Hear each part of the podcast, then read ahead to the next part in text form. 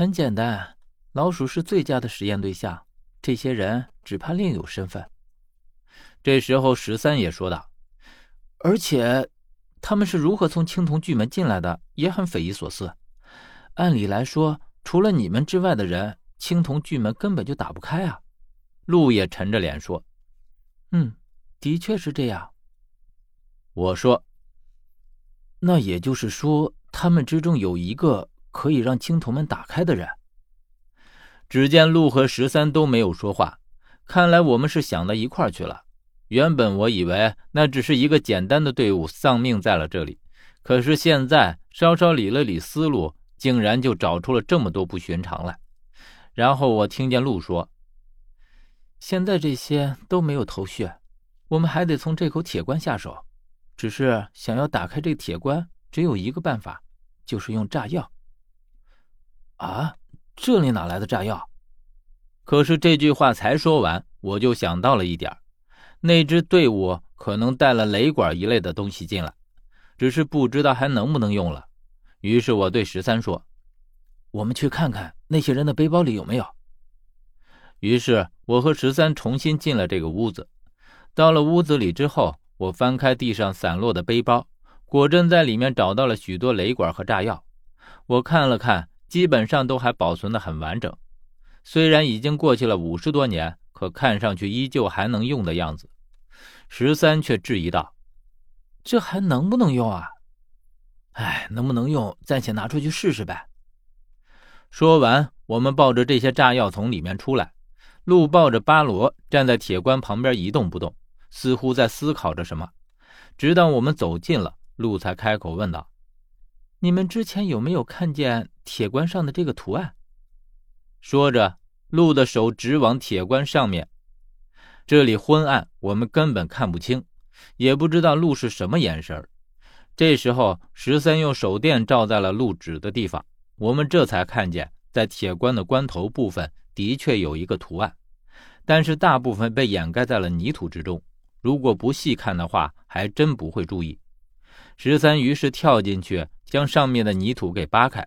我脱口而出：“啊，魏，这里是魏大梁城，铁棺上会出现这样的一个魏字，自然也不值得大惊小怪。只是奇怪的是，这口铁棺本身，它为什么会无缘无故的葬在这里呢？”陆说：“这就对了，我一直觉得这里面万分古怪，看来这正印证了我的猜测。”我和十三通通问道：“什么猜测？”所谓的魏大梁城根本就不是活人住的地方，而是完全建给死人住的。说白了，这里是一座死人城，也可以说就是一座巨大的魏王陵墓。什么？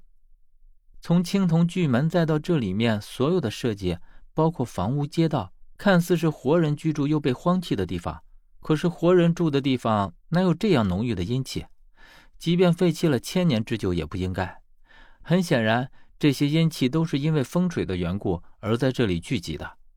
这样的极阴之地，用来住活人根本就是凶煞之地。可是用来做陵墓的话，却是绝佳的宝地。这里分明就是一座精心建起来的巨大陵墓，只是用它的外表和传说骗过了我们所有的人而已。我听了也觉得陆说的不无道理。况且从我们进来这里就没有看到过有人居住的痕迹，而且所有的屋子都是空的，特别是这里院子套着院子。既然是陵墓，那么这里就可以理解成是一个陵墓中的墓园，那么就可以解释为什么这么大的院子却只有这样矮小简陋的住房了。因为死人是不需要很多房子的，只怕这间房子也只是象征意义的一间摆设罢了。我们本以为是一座消失的古城，现在却没想到竟然是一座陵墓。只是这手笔也实在是太大了，而且竟然如此隐秘，史书中竟然丝毫没有记载过的痕迹。如果真是这样的话，那么事情就会复杂很多了。何止是复杂，我们现在分明是如履薄冰，每走一步都是心惊胆战。你有没有感觉到？一种恐惧感正在这里蔓延，我总觉得即将有不好的事情发生。